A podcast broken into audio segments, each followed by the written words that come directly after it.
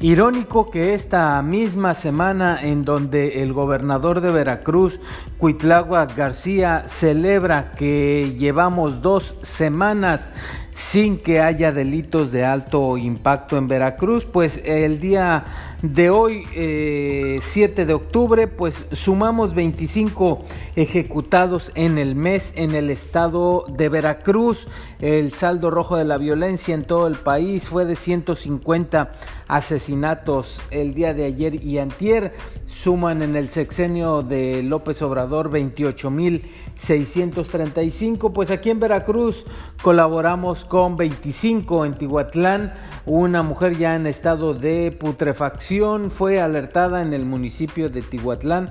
Sus asesinos vivían con ella, les dio permiso de vivir con ella y le habrían robado. Mientras tanto, una empleada del ayuntamiento de Tuxpan fue asesinada en la puerta de su domicilio, al parecer en una riña familiar. Un hombre también fue asesinado tras haber sido apuñalado por otro sujeto cuando trató de asaltarlo en las inmediaciones de la avenida 12 y 11.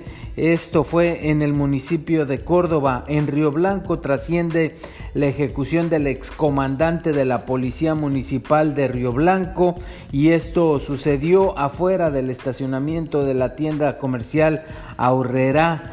Eh, la violencia pues no, no cesó este domingo y se registró también el hallazgo de dos hombres ejecutados y maniatados en las inmediaciones del puente Martínez 2 en Martínez de la Torre.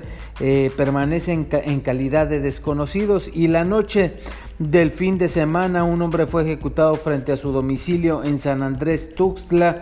De acuerdo con las versiones que se obtuvieron en el lugar de los hechos, dos sujetos a bordo de una motocicleta llegaron a su domicilio y esperaron que saliera para eh, dialogar con él y posteriormente eh, lo remataron en un callejón que está fuera de su domicilio. Así la violencia en el estado de Veracruz.